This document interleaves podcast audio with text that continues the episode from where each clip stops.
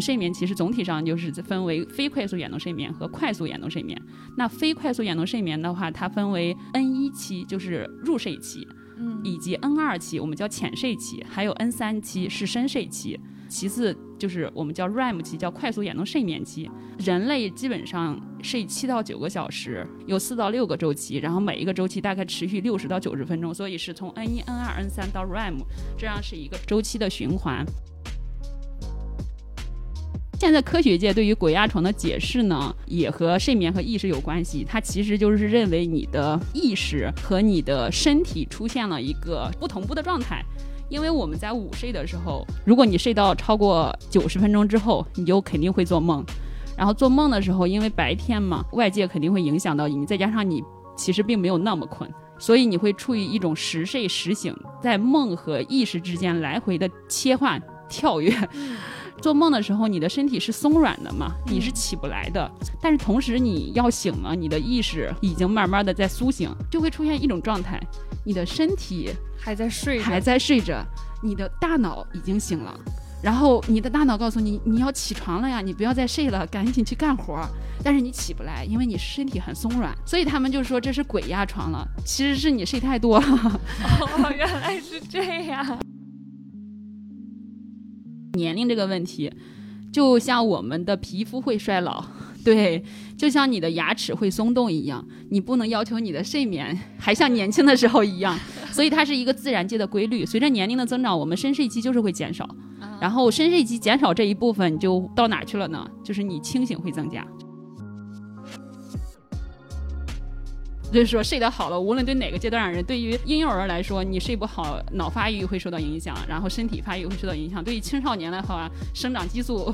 对它不能更好的分泌，然后长不高。然后对于我们工作人员来说，我们叫社畜是吧？全靠睡眠，第二天才能更好的打工。对于老年人来说，可以预防老年痴呆。所以我们整个整个人的生命过程中都离不开一个好的睡眠。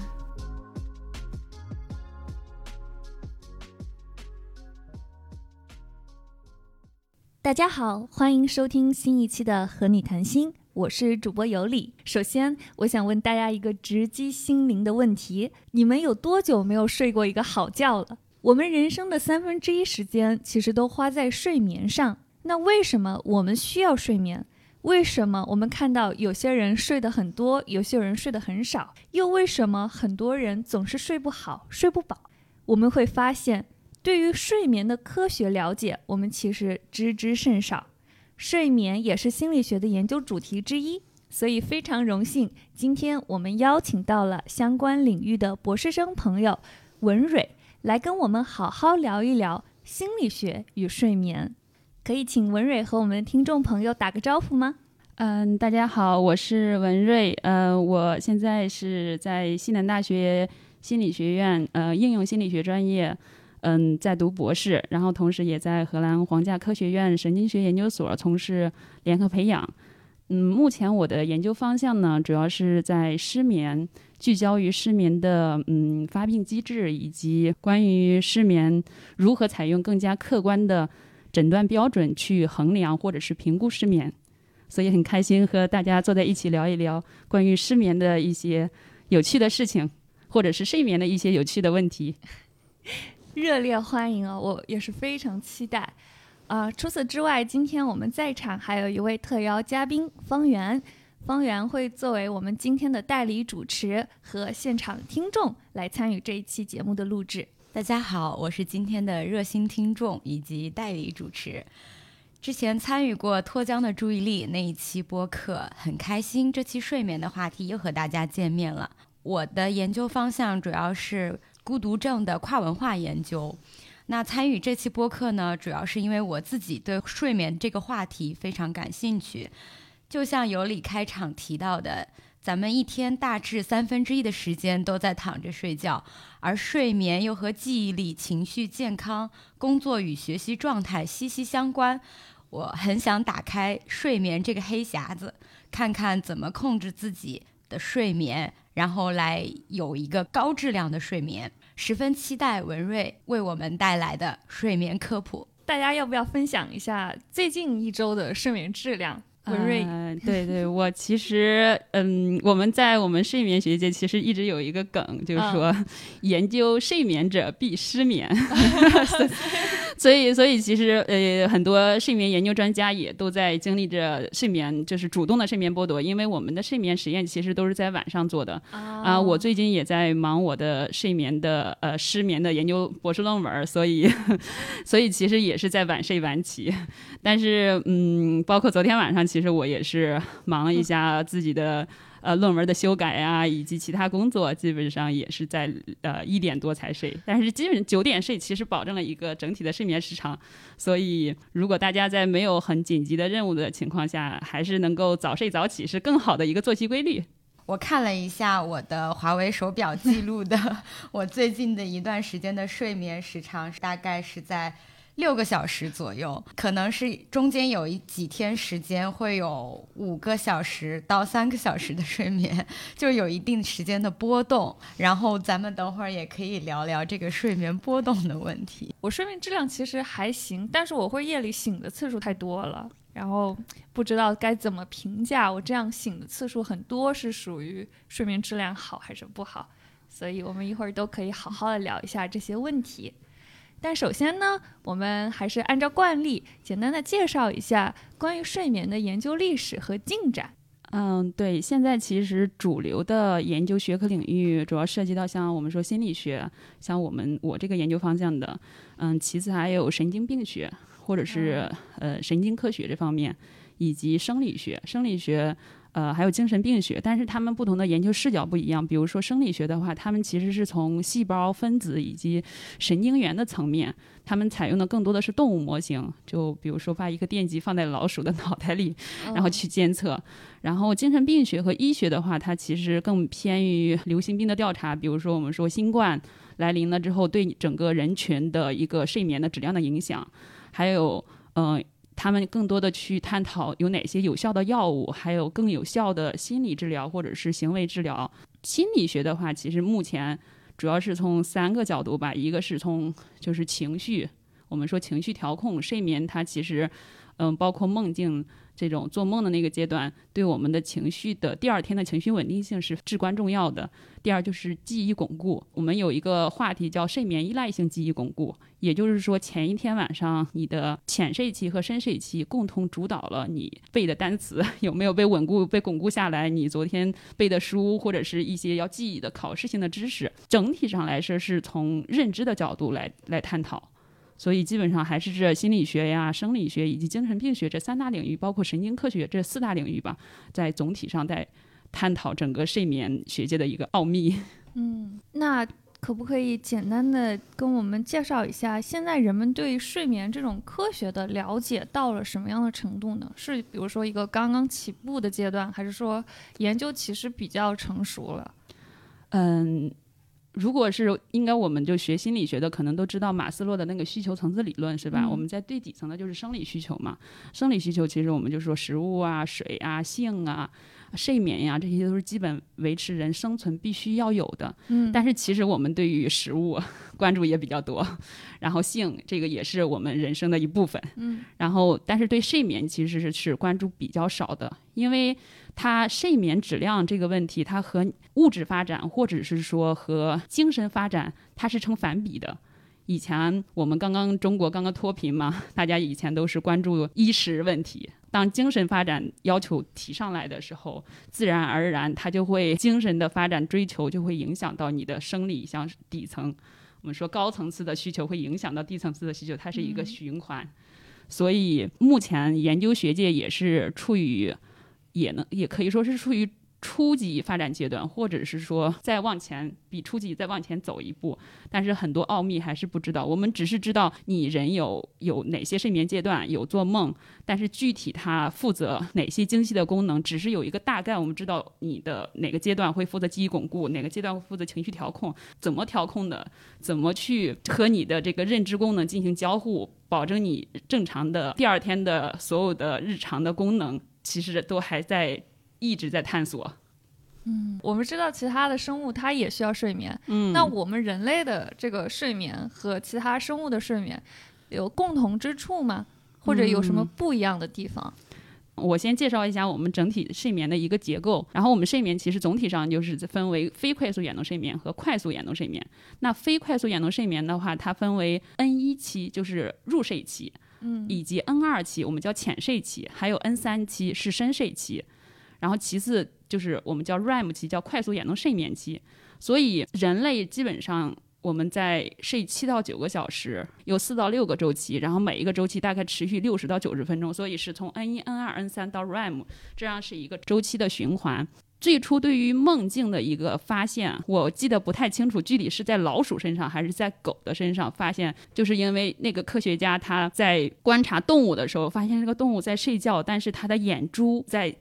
在动转，，对，呃在转，他就觉得非常有意思。为什么他睡觉的时候他的眼珠子会动呢？后来他就去在这个动物身上去做监测，会发现它的肌肉的肌张力是非常松软的，但是它的大脑的放电信号和我们在清醒时候的是非常相似。因为你在梦境的时候，其实你的就是一个虚拟的世界，所以你的大脑的运转基本上和我们在正常情况下是一样的。所以，对于高级哺乳动物来说，或者是和人类，基本上在睡眠结构上是相似的。当然，对于其他的，呃，就超出我的研究领域。但是整体上还是说，肯定每一个动物，甚至生物，或者是路边的一棵草，它都是有睡眠的，因为它是都遵循着世界的昼夜节律嘛。我们说昼夜节律，呃，是万事万物整个运行的规律。因为有一个问题就是，我们其实负责大脑的，嗯，神经结构，它都在大脑的深部区域。就在脑干那一块区域，人体是没有办法研究，你不可能用活人去是吧解剖，然后做脑内的植入电极。所以现在关于动物的研究，大部分科学家都是采用老鼠去研究，包括我们发现的觉醒核团、促睡眠核团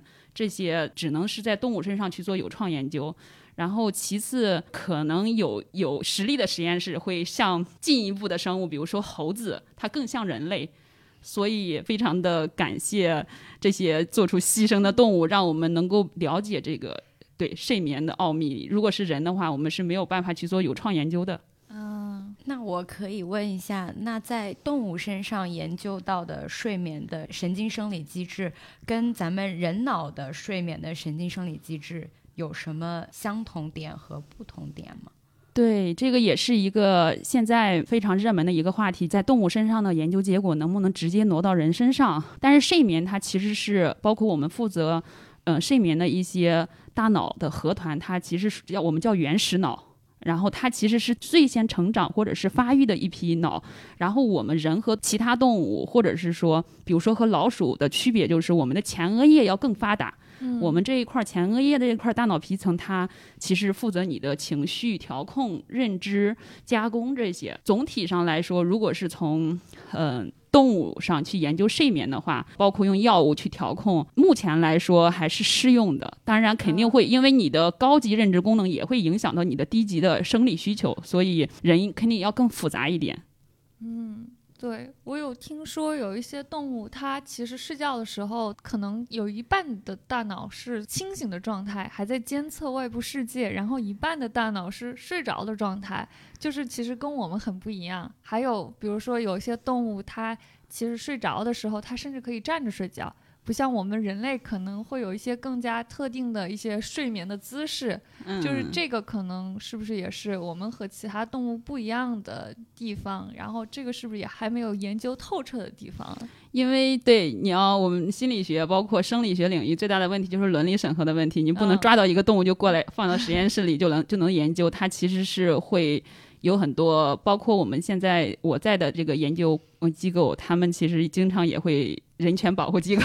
动物保护机构，对。对，经常会去游行示威的，因为因为你用猴子，他们觉得你不人道，然后用老鼠，老鼠的整个繁育比较快嘛，然后也是我们能够选到的最佳的动物模型了。嗯，那其他事件整个地球上有很多很多生物，整个世界是如此的丰多彩，是吧？所以如果回答一个问题，就是为什么会有一个动物会站着睡觉，确实有可能，但是对我们人类的话，因为睡眠过程中由浅到深到做梦，你的肌肉是松软的，嗯，你的比如说手是抬不起来的，你的下巴你也嘴也不可能说话，因为你肌肉非常松软，肌张力我们叫肌张力失调的一个状态，所以你不会动，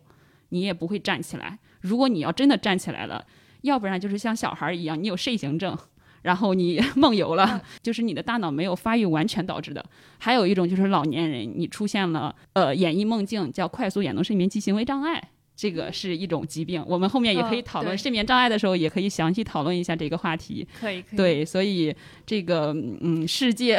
还有很多睡眠科学家需要投入进去去研究的话题。那睡眠涉及的神经生理机制，这个对对，现在其实我刚刚也有讲到睡眠，它嗯，我们说到底是什么来管控着我们睡和醒？这是其实是这么多年来。无论是关于生理学领域的，或者是心理学领域的，他们一直在研究人的大脑，或者是老鼠的大脑，然后来探讨我们的有没有一个开关，我们大脑中有没有一个开一下你就睡了，关一下你就醒了。其实现在是有的，就是我们大脑中其实是有一些神经元，它会产生一些神经递质，这些神经递质它会作用于我们大脑不同的部位来控制你是睡着还是醒着。总体上是分为两大系统，一个叫促睡眠的神经系统或者是脑结构，另外一个就是促觉醒的中心。另外一个影响睡眠的就是我们说昼夜节律和睡眠内稳态。昼夜节律大家应该知道，你什么时候睡，什么时候醒，跟日升日落以及你的胃会提醒你什么时候食物该进食了，这些它其实都是包括你的体温，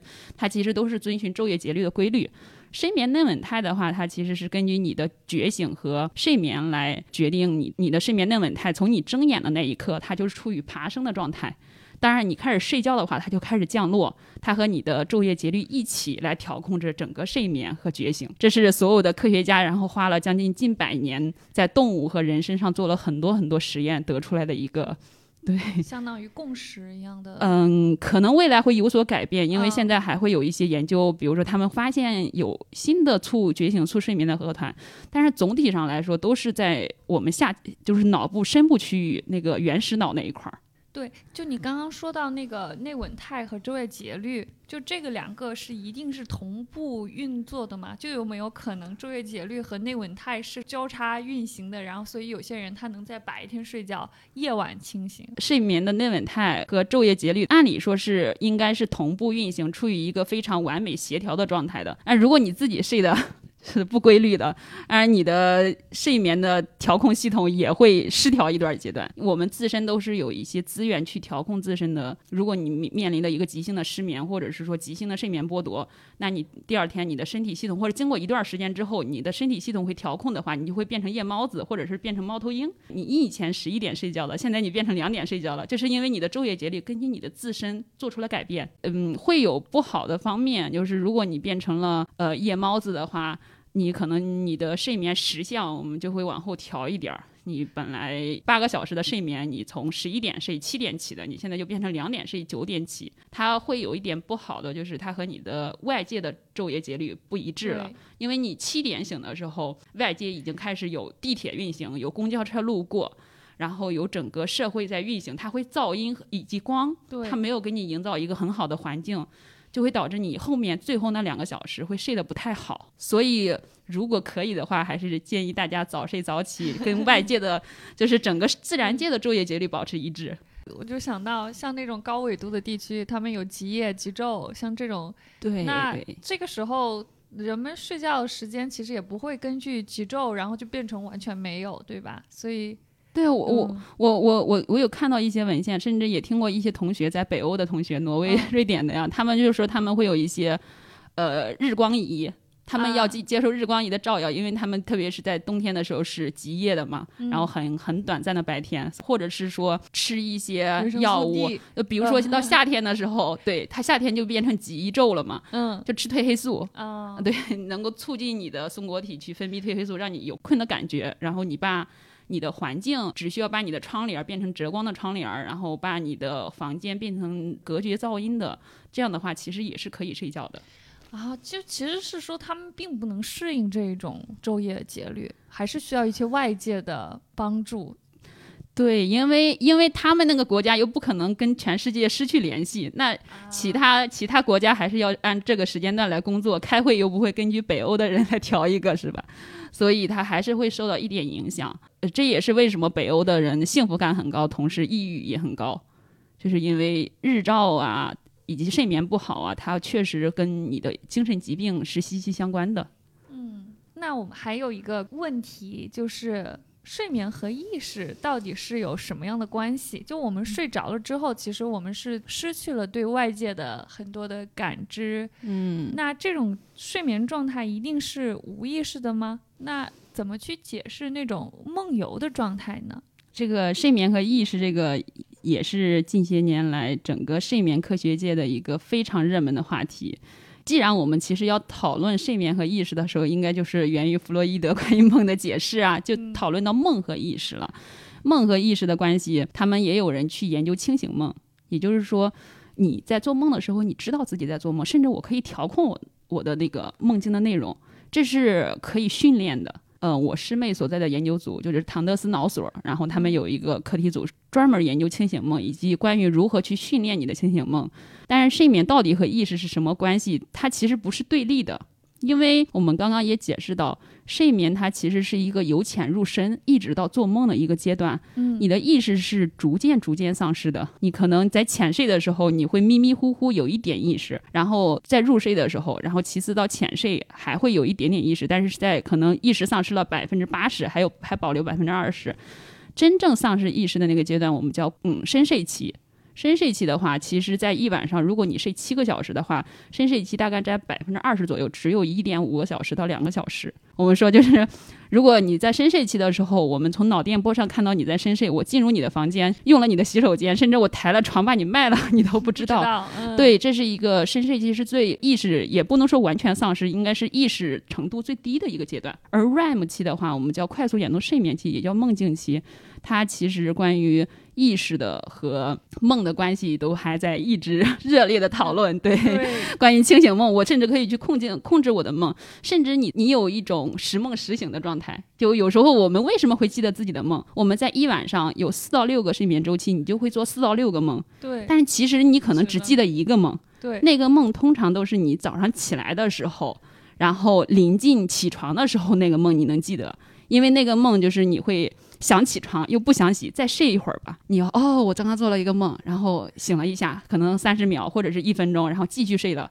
这个也是很有意思。所以这个意识的关系，它其实是嗯比较复杂，是一个由浅入深，同时和梦和意识到底什么关系，现在科学界也没有一个准确的回答。然后，但是睡眠可能是一个比较好的切入点，对对对去帮助我们理解意识到底是什么。对对对，现在有很多科学家也是嗯研究清醒梦的，包括研究意识的，然后他们也是想从梦的角度去看一看意识是如何和梦境结合，然后去调控你的大脑的各个认知功能。嗯，当然，有一个比较有意思的话题，也是我之前还就是玩微博的时候，有一个微博热搜，就关于嗯我们要不要午睡，以及午睡有很多网友就说我经历了鬼压床，啊，那其实现在科学界对于鬼压床的解释呢，也和睡眠和意识有关系。它其实就是认为你的意识和你的身体出现了一个不同步的状态。因为我们在午睡的时候，如果你睡到超过九十分钟之后，你就肯定会做梦。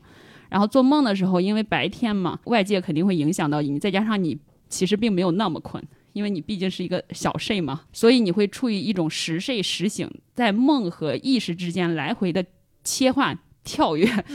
如果是出现了，就会出现一种我们说在做梦的时候，你的身体是松软的嘛，你是嗯起不来的，对，你的肌肉是不可能让你，要不然你就会演绎梦境了。你在梦里给人打拳的话，你可能就是真的会舞动，这是很危险的。所以在做梦的时候，你身体是松软，但是同时你要醒了，你的意识已经慢慢的在苏醒，就会出现一种状态，你的身体还在睡着，还在睡着，你的大脑已经醒了。然后你的大脑告诉你，你要起床了呀，你不要再睡了，赶紧去干活儿。但是你起不来，因为你身体很松软，所以他们就说这是鬼压床了。其实是你睡太多了。哦，原来是这样。对，这是科学界目前一个这样的一个解释，并且啊这种情况。呃，就是因为古代的迷信嘛，然后这种情况多数是在那些呃老人、儿童，还有体弱多病的人。为什么会在这些人上报告更多呢？那强壮的人为什么就鬼就不找他们呢？是因为就是这些人他的作息不太规律，他们白天会有啊更多的那个小睡，然后睡眠不太规律。当然有可能将来会有会会把这个解释会推翻，目前来说是这样解释的。如果要睡出鬼压床的话，同时也有一个问题，就是午睡还会产生睡眠惰性，又有一种感觉，如果你睡得多了，反而你起床之后并没有觉得神清气爽，反而觉得脑袋昏昏沉沉是的是吧？所以我们如果要是午睡的话，这也是一个很重要的话题，就保持在一个合理的时间范围内，如果可以的话。嗯，一定要午睡，就控制在三十分钟，不要超过一个小时，这是最好的。其实我挺好奇，你们有经历过鬼压床吗？好像是叫睡眠瘫痪，对吧？对对对，嗯或者叫睡眠瘫痪。嗯其实我有过，但是我知道它，因为我是研究这个领域的，啊所以我知道它不是鬼压床。我就是觉得我很想起床，但是我还想睡，真嗯的有一种就是想起来干活儿，有很多工作，但是我又觉得。我怎么就起不来呢？我怎么还想想想把身体拽，把自己从床上拽起来，好像就起不来的一个状态？我知道这个问题，然后我的做法就是 强强强制自己睁眼，然后感受光线，就好哦就慢慢的一会儿你睁眼了之后，你的光线进来了，慢慢你的意识就恢复了。哦，对，它是一个需要身体有一个慢慢的一个渐进的过程。我是没有完全没有。没有感觉到过鬼压床，哦可能是可能是因为我白天不怎么会想要去睡觉，或者我午睡的时间会比较短。刚才文瑞提到的，就是身体已经醒了，但是我还想在床上躺一会儿，这个在我这里被被称为是有意识的赖床，哦，这个可能不太一样 不。太一样。嗯对对对，那个是你基本上其实你想起床了，那他们有一种状态就是我想起床，但是我起不来，我怎么就坐不起来呢？我怎么就起不来？就是有这种，你可以哪一天尝试一下，如果哪天熬了一个大夜，你白天可以尝试多睡多睡一段时间，有可能会有。对，因为我是经常会有这有点这个睡眠瘫痪的，嗯所以我就刚刚在想你说的老年人、儿童、体弱多病的人，我在想我是属于哪一种？切勿对号入座。没有，就像你刚说的是，主要是在午睡的过程中嗯睡多了，然后就嗯很容易产生。但这种时候我会非常非常的痛苦，因为我本身我有一点点意识了，但我动不了。那个时候我就会觉得像噩梦一样，就是我觉得我能看见周围的一些东西，但是我却就分不清是梦境还是现实的那种样子，然后想起来又完全动不了，我又不能再继续睡过去，因为那个时候我会觉得我要再继续睡过去，我就是感觉自己快要死掉的那种，所以我不知道我这是不是属于比较严重睡眠瘫痪，该去看医生了。没没有，就可能你要要做的就是减减缩短一下自己白天的睡眠时间，嗯，嗯然后让让如果可以的话，其实不午睡也是可以的。你看欧美人其实他们都不午睡的，然后中国人其实午睡也是有好处的。午睡确实他们有很多研究学者去研究，如果你在中午的时候，我们叫小睡一会儿，然后嗯小睡一会儿的话，对你下午的工作包括你的记忆是有改善的。所以。嗯，这些研究也促进了，我记得好像美国硅谷他们都开始有一个叫睡眠胶囊，就是他们的嗯公司会放一个睡眠胶囊，然后员工就可以去那个胶囊里边睡午睡。对，对他们也促使了这些呃以前只在亚洲人或者只在中国人身上的这种习惯，嗯，欧美人也慢慢的会有一些人去午睡。但是总体上来说，嗯，不要睡太长，因为它它其实我们刚刚讲到了睡眠的内稳态嘛，它从你睁眼的那一刻，它就开始爬升嘛。如果你午睡了之后，它会掉下来的。到你晚上十一点的时候，它就可能没有办法升到那个你每天晚上没有午睡那一天的那个最高点了，你可能就没有睡意。这就为什么你今天如果睡了两个小时，你到晚上的时候让你睡，你反而啊，我怎么不困呢？我每每每天都是十一点睡觉的，我今天为什么十一点不困？这是你白天睡太多的问题。说到这个，我想到一件特别好笑的事情，因为我们现在在荷兰嘛，其实他们是没有午睡习惯的。是，但是我们我以前在国内的话是有午睡习惯的，所以我来这边之后是经历了一段时间的适应，就是我要努力，嗯因为白天这边没人睡觉嘛，大家一白一整天都待在办公室里面，但是我实在是困得不行，我就得在我的那个办公室的椅子这样躺着睡一会儿，然后经常就会有同事看到我躺在那里，表示非常非常的担忧，觉得我可能是昏过去了或者是什么样，然后就会过来问我你还好吗？是不是病了之类的。所以他们还蛮少见到这种需要午睡的这种状态。然后我也是经历了一两年才把这个午睡的习惯彻底嗯给这样扭转过来。现在我是完全不需要午睡了。你有你的昼夜节律要适应另外一个时钟状态的话，它其实需要一个过渡状态的。你不可能，就像我们嗯、呃突然回国，你也要花最好的人可能一个星期就能适应，但是有的人可能要花半年才能适应到这国内的那个时钟状态。总体上来说，让自己保持一个规律的作息、规律的进食，肯定是对你身体信号是好的。要不然你自己的身体和大脑它也会混乱。你到底想几点睡呀？明天要不要睡呀？是这个荷兰。或者说，在欧洲，它都会有一个冬令时和夏令时，在那个时候，一天之内提前一个小时或推后一个小时，都会对我后接下来一个星期的整个状态都会有很大的影响。我也要花一个星期的时间去适应这个时差。嗯，我觉得可能冬令时还好，加一个小时的时候还好，就是你多睡了一个小时，但是少睡一个小时的时候是突然就觉得怎么状态不太对呀？对，突然突然在晚上。十二点钟的时候，看着，哎呀，怎么变成了一点钟了，就很焦虑。对对，今天今年调那个夏令时的时候，我那天其实其实没有记住，没有记清楚时间。我还想说，因为我最近其实也没有什么太多的午睡了，然后。我还想说，我说我昨天睡得挺好的呀，这算起来也七个多小时了，我为什么中午这会儿就脑袋这么昏昏沉沉？然后突然就看到你发了那个朋友圈说啊是夏令时，我才恍然大悟，我原来是我昨天晚上少睡了一个小时。是的，所以就是这种甚至一个小时或者可能半个小时这种睡眠的时间的差异，可能都会影响很严重。可以这么也不能说很严重，就是需要适应，需要一个对对对，因为它整体缩短一个小时，其实如果按照最短的睡眠周期来说，你基本上缩短了一个睡眠周期呢。嗯，所以对你来说肯定你是有感觉的，但是如果是半个小时或者是十几分钟、二十分钟，应该你是身体应该就还好。对，嗯，谈到睡眠，还有一个都想了解的事情，就是睡眠是不是有所谓的普遍的发展规律？因为我们很能感觉到，嗯，小孩子睡得多，老人睡得少，而且年纪越大，睡眠质量可能就会越差。在就是学界是会认为这是一种普遍的发展规律吗？对，现在其实我们刚刚也讨论过，整个睡眠的话，它如果你是睡七到八个小时或者七到九个小时，你一晚上一个周期大概就是六十到九十分钟嘛，一个晚上会睡四到六个周期。关于整个睡眠结构，我们说。包括非快速眼动睡眠和快速眼动睡眠，这些都是现在的共识，并且我们上半夜是偏深睡的，也就是说在两点之前，如果你十一点睡觉，然后在两点之前，你大部分你的深睡都是集中在上半夜，而下半夜是偏浅睡或者是做梦的。呃，一个周期是六十到九十分钟嘛，但它的内部 N 一、N 二、N 三和快速眼动睡眠，它的分布是不均衡的。在第一个周期的时候，你的梦可能只有非常短，有的时候是五分钟，长了十分钟。但是在你天亮的时候，那最后那一个周期的时候，你的梦境可能能占到三分之二，你可以做一个小时的梦都有可能，短的也有二十分钟以上。所以这是关于整个睡眠整体的分布以及是每个周期内部的分布，现在是有基本上是通过一些脑电的监测技术是可以达到共识的。但是年龄这个问题。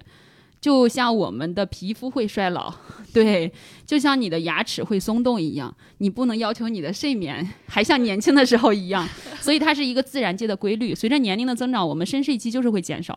然后深睡期减少这一部分就到哪去了呢？就是你清醒会增加，就是会你在睡眠过程中，你睡七个小时，可能在晚上的时候会有两到三次会清醒，它就是增加到那一部分去了。你做梦的那个比例也没有太明显的减少，总体上就是深睡会减少。所以老年人就说：“我年轻的时候好能睡啊，我睡得好香啊，我现在为什么就睡得？”不行呢，我做实验的时候就要跟他们解释，我就说这是一个正常的规律，你的牙齿也在松动，你为什么就一定要要求你的睡眠也像年轻时候一样好呢？你的胳膊腿儿也没有年轻的时候好了呀，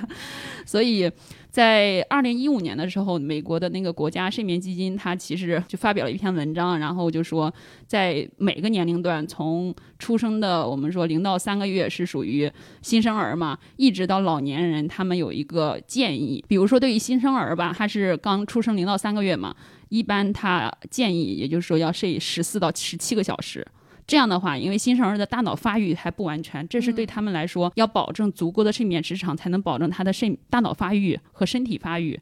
嗯，如果你要睡到十一到十三个小时，或者是往后前后加减一个小时，也是没有关系的。但是如果你的小孩一个宝宝他睡的小于十一个小时，或者是他大于十九个小时，总共就二十四个小时，如果他睡的大于十九个小时，你可能就要去稍微关注一下了。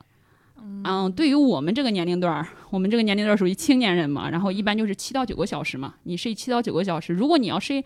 六个小时或者是十个小时也是可以的，不能说就完全不行。当然，如果你要睡于少于六个小时，在我们研究学界就认为是客观短睡眠了，会对你的心脏以及对你的身体机能都会有很很大的影响。如果你要大于十个小时，那就可能有嗜睡的这种情况，有可能会存在一些严重的嗜睡，可能也是需要去看一下医生的。因为嗜睡这个问题，它不仅仅说你睡得多，有可能你白天还会有困倦。如果你在开车，如果你在做什么事情有很严重的嗜睡的话，其实是蛮危险的。嗯，那你说到这些普遍的规律的话，我们同时还是会能看到很大的一些个体差异。对，那我们怎么能真正的去参考那些时长，然后又运用在自己身上呢？就如果我是一个睡觉就是很短的那种人，那怎么去理解我自己的这种睡眠质量？首先，我觉得哈，很多像这种睡眠呀、睡眠时长啊这种，它其实是总体上是符合正态分布，或者是正态或者正偏态，所以它总体上我们大多数人应该都是在七到九个小时这个，就或者是说八个小时、七个七天五个小时，这是一个平均数，我们大多数人应该都是在平均数上下波动的。当然，也有不排除有一些人他超出一定的标准差范围之内，然后变成了显著的人。对，所以有一个判断标准就是你的日间功能有没有受损，你有没有受到影响。也就是说，你白天会不会困，你的注意力有没有受到影响，你会不会觉得情绪很烦躁。一切的判断标准就是你自己。嗯，对，如果你睡三个小时，你第二天就像打了鸡血一样干活，就是吧？这个 老板非常喜欢这种人，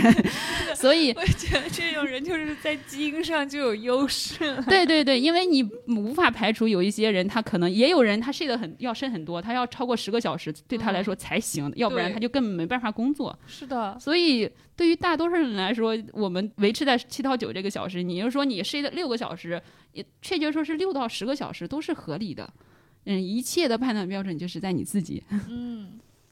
那除了我刚说的，可能基因有影响，会有其他的因素影响吗？嗯，睡眠质量这个问题是吗？嗯，就是每个人睡眠时长可能需要的不一样。对，现在现在其实总体上来说是有基因的因素，就是甚至他们也有一个病叫家族性致死性失眠，就是有有遗传因素在的，然后它也会根据你生长的地理环境，就是有有一套。适合这个地域的生物钟，总体上来说的话，是要看地域，或者是看你祖母、外祖母。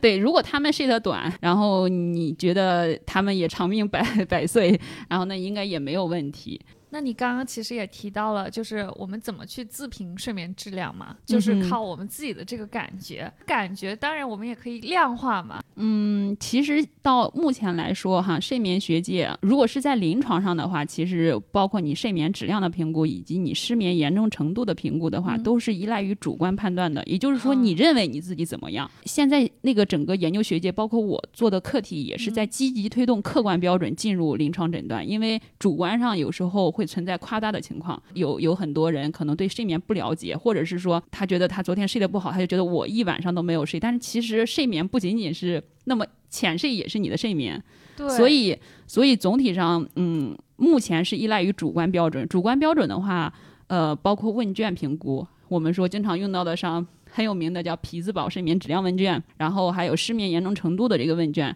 这是就是主观上去评估，在主观的基础上，如果你面临的严重的睡眠问题，那你还要找临床医师进行他评。嗯，对，找临床医师根据你的主诉，然后再进一步确认你是不是真的就像你描述的那样。如果临床医师还不能确认，因为会有一些你的睡眠问题有可能会有一些其他的问题带来，比如说睡眠呼吸暂停。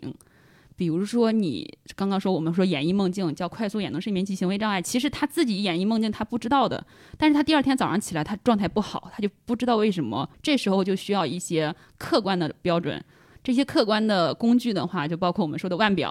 嗯，好的话，就我们在研究学界用到的腕表，就是像飞利浦产的一款，专门用于叫我们叫 Artigraphy 的。然后或者是说更精准的标准，叫多导睡眠监测。我们用多导睡眠监测，然后依靠于你的脑部电极，放在你头皮的无创电极，以及放在你眼睛和肌肉部位的，包括心脏啊、心电这些都会监测。根据这些电极来判断你的睡眠质量怎么样，以及它还会有一些视频有 video，然后来实时监控你有没有说在 演绎梦境，就是有有有那个梦境异常行为，以及你有没有呼吸暂停的情况，有没有打鼾的情况。嗯，所以是有一个补充，进一步的确认。对，就你说这些是不是只能在实验室里面获得？我们其实日常生活中，嗯，没有办法有那么精确，或者说我们是不是也不需要那么精确的一个监测？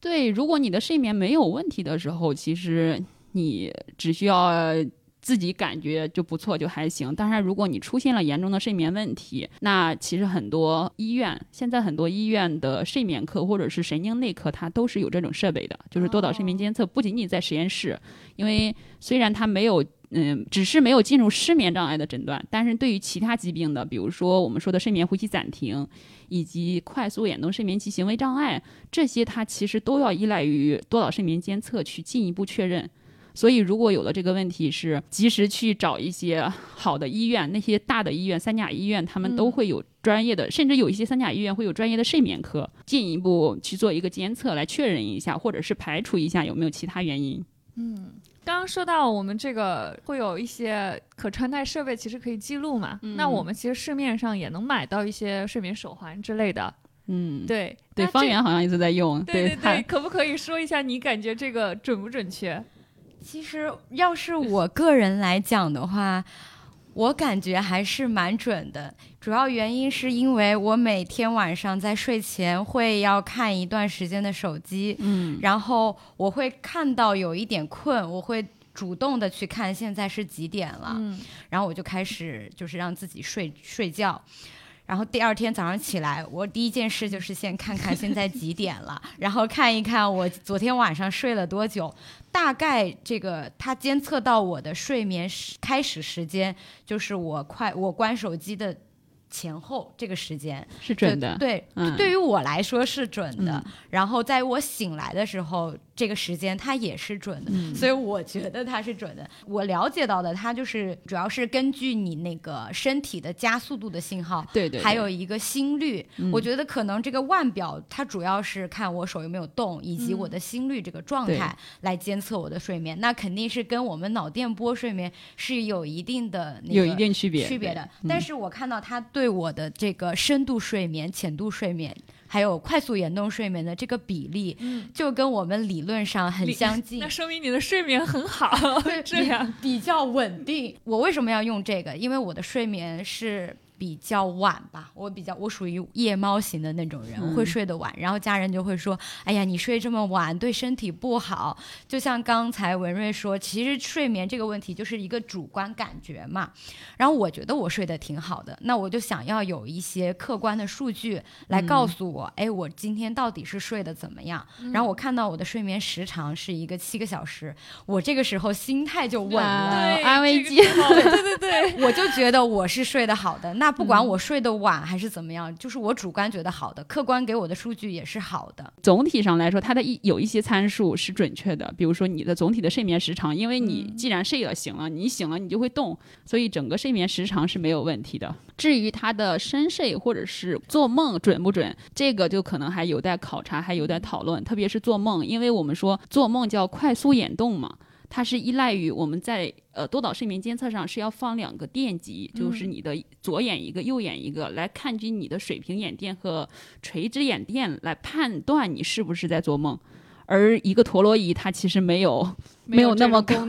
对，没有那么高，没有那么高的能力能够达到这种程度，并且还有一个误区就是我们做梦其实是很好的，不是说你做梦，你如果不做梦的话，你第二天的情绪会非常不好。现在梦的话。它其实主要是负责我们第二天跟情绪或者是情绪记忆有关的一些功能。不好的是你记到了梦，为什么你会记住你的梦？如果你只记得你早上快醒的那个梦，只能说明你的清醒侵入到梦里边，让你记住了这个梦。当然，如果你有四到六个梦，你记住了两到三个梦，就说明你在半夜的时候，比如说你在半夜两点做那个梦的时候，你醒过。那在我们整个失眠研究界的话，他就认为你是睡眠不稳定性，或者叫睡眠片段化。嗯，它会非常非常影响你对于睡眠的感知。就是如果你睡得不好，特别是对那些失眠的人来说，他其实总体睡眠时长没有太大问题，但是去观察他的睡眠的结构的时候，就会发现他有很多很多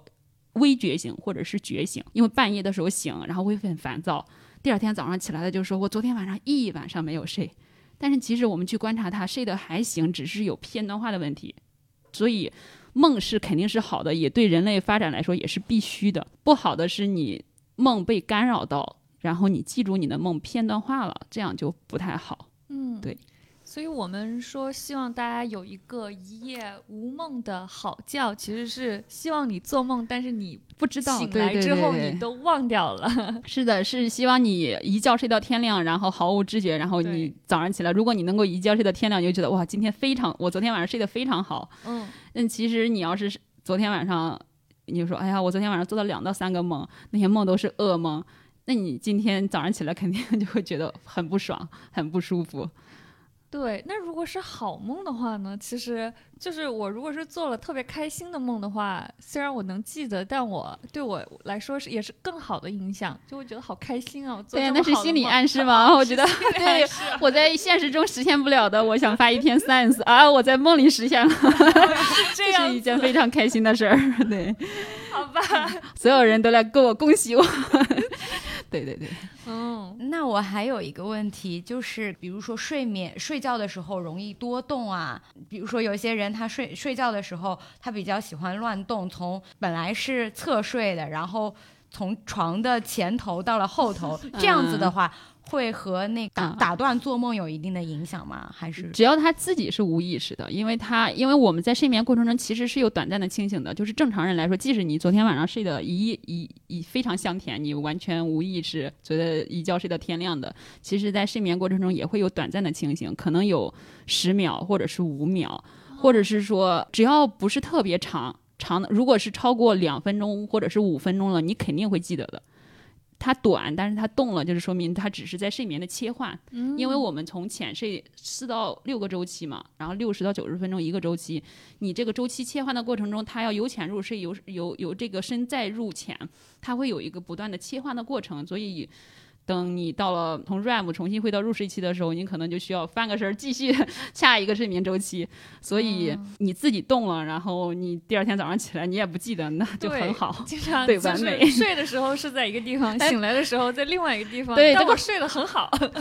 对，好不好的就是会影响到，如果你要和别人一起睡，就会影响到你的床伴，是的 它，影响的是他。对，然后文瑞刚才也提到，我们大概在上半夜的时候，深度睡眠的时长会比较长，然后随着你逐渐入睡，然后睡眠时间增加，那深度睡眠时间会减少，快速眼动睡眠时间会增加。那我就想问一下，如果我没有在上半夜睡着，比如说我没有在两点钟之前睡着，是不是意味着我后面时间的深度睡眠时长就会减少？那我今这一晚的睡眠质量就会下降。对，这是一个非常有意思的研究话题，但是就是甚至我都想去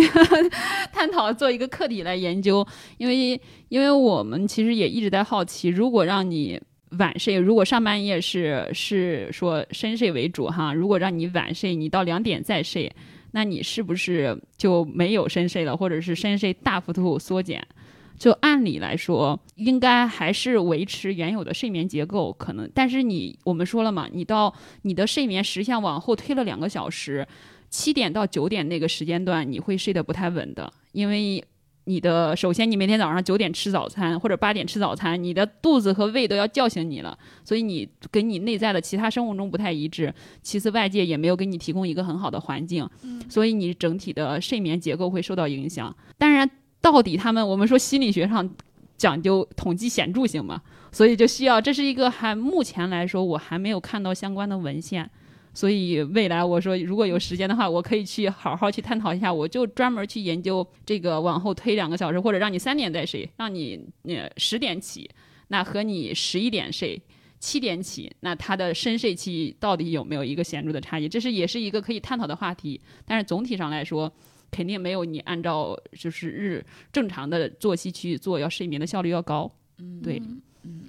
那我们刚刚也说到了，这个睡眠对于我们来说非常的重要，可不可以跟我们讲一讲睡眠质量对我们的生活究竟有哪些影响，特别是好的影响？就我所知道，就是如果你睡觉睡得好的话，可能你会因此记忆力啊或者创造力都会更加的比别人好一些。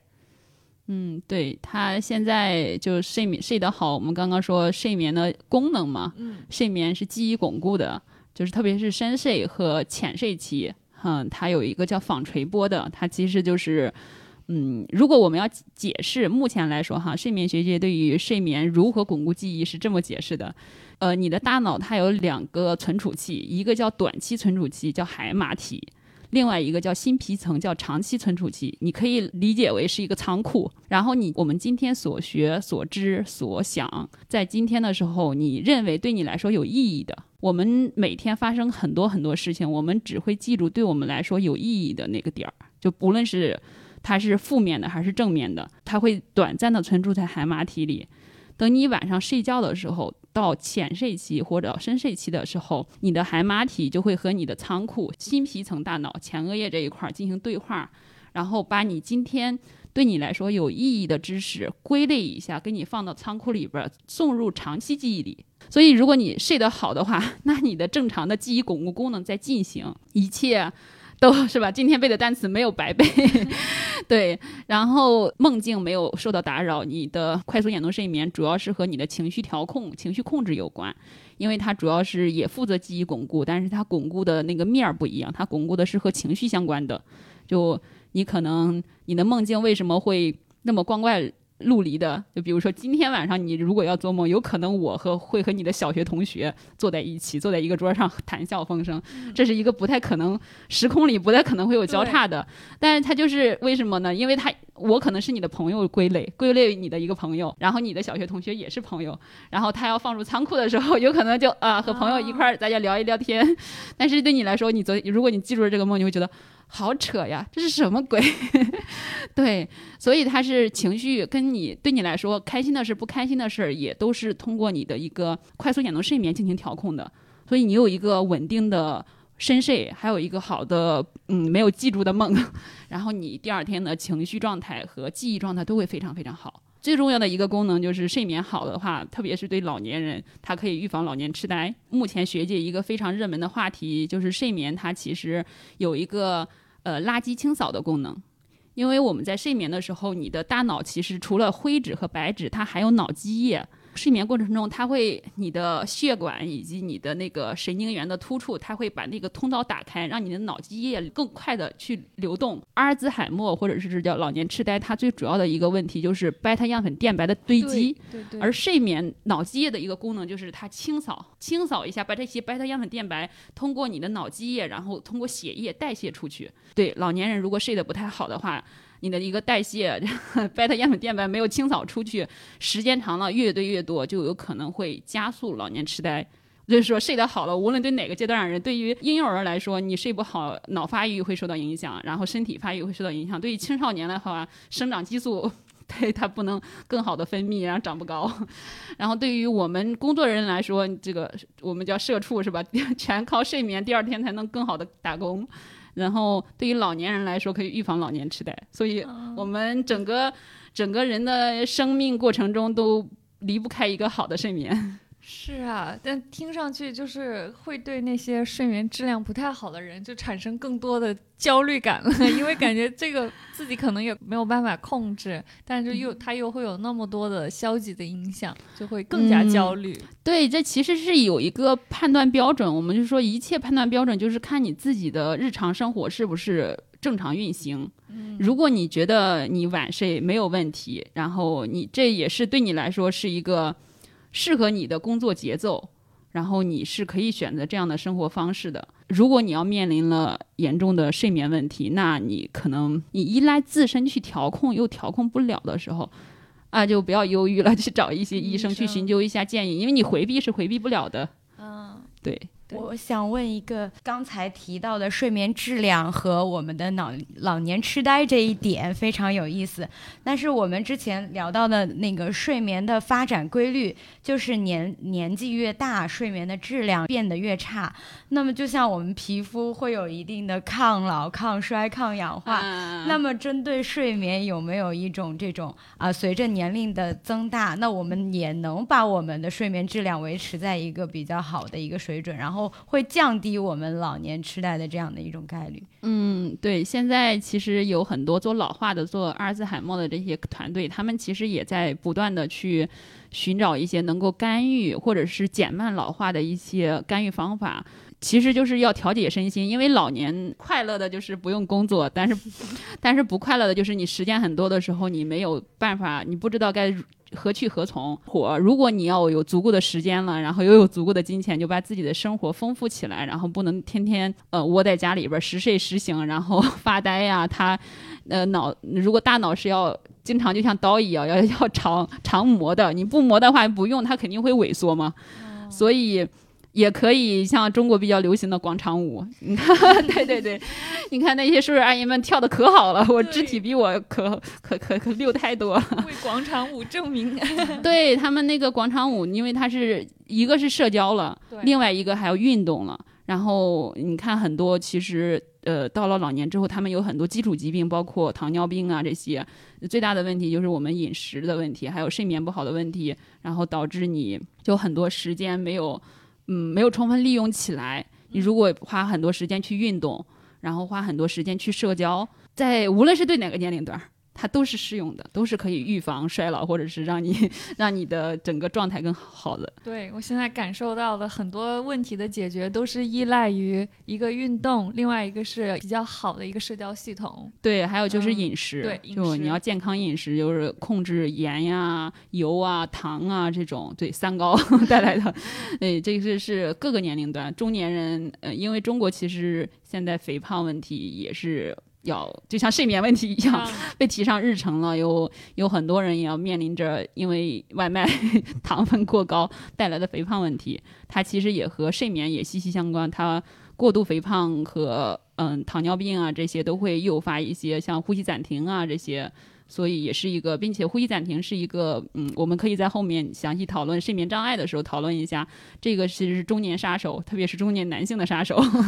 对，是的。我们这一期呢，还有一个很重要的话题，就是刚刚我们也提到了，睡眠质量对于我们来生活来说是呃至关重要的。但是，就是我有看一本书上，上面写的是，人类实际上是唯一一种会在没有合理益处的情况下故意剥夺自己睡眠的物种。嗯，比如说在学生时代，我们需要早起贪黑去上学。晚自习熬夜赶作业，然后等我们成为打工人了，然后又是各种九九六啊，然后加班通勤都在挤压我们的睡眠时间，所以就是在我们有能力睡得好的时候，但是我们却没有办法睡足够的觉，这会带来什么样的影响呢？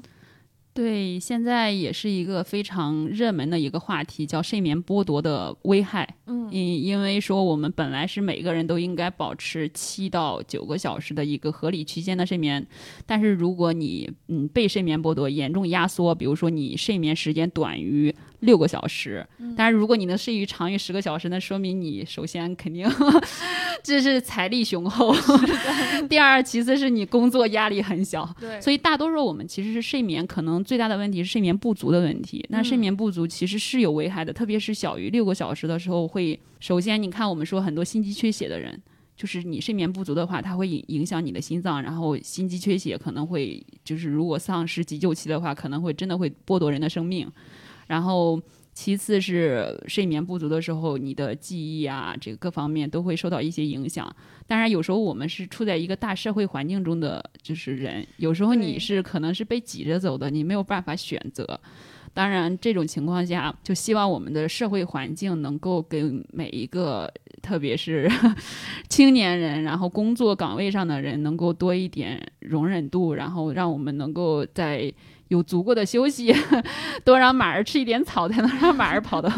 跑得远嘛。所以这个也是我们在呼吁的一个问题。当然，国家也在有所改变。看看我们其实学生减负，你看那个小学生现在减负，其实也是最重要的一个问题。我记得上海有一个团队是专门研究嗯儿童的一个睡眠的，他们就发现。呃，比如说让小孩儿上课时间推迟一个小时，本来应该早上八点上课，那让他九点上课，就会发现其实他对于孩子的学业成绩，并没有说学业成绩就会下降，反而是保持同等的水平，或者是甚至还高了。嗯，并且对于孩子的生长发育、身高这方面，然后会有更好的一个促进。所以就希望，嗯，我们有越来越多的科学家能够就是通过自己的研究，然后能够。呃，建言献策，对，让我们从上而下的自身，就是国家政策上会有一些推动，有一些改变，让我们每个人都能呃拥有良好的睡眠的时候，能够在在工作上才能更高效率。对这个感受很深刻，因为睡眠其实不仅仅是我们每个人一个个人的事情，它跟我们的社会环境是相关性很高的。就我们的这个组织系统啊，我们整个社会啊，都会影响到我们怎么睡眠，我们睡得好不好。所以希望我们未来会有更多的科学研究。呃，提供一些建议，说我们应该怎么样才能更好的睡觉，然后还有我们的社会系统能提供更多的支持的政策，让我们每个人都能睡好睡饱。对对对，现在会有越来越多的科学家在加入睡眠这个研究领域，然后我们也看到很多呃研究学者的研究结论，然后是自下而上的影响到了国家的决策，然后造福了一部分。最起码我们可以看到，小学生是虽然也有他本身的问题，比如说在实行过程中，可能学生。呃，减负也会带来一些学业成绩对，特别是资源分配不不均的问题。对，所以但是总体上来说，是我们看到有一些行动在改变，所以嗯，这样的 未来肯定是越来越光明的。对，希望如此。嗯，我们下一期会继续聊一聊关于睡眠障碍和失眠的相关话题。这一期我们就先到这儿啦，谢谢我们的两位嘉宾，我们下期再见，再见，谢谢大家收听，今夜好梦。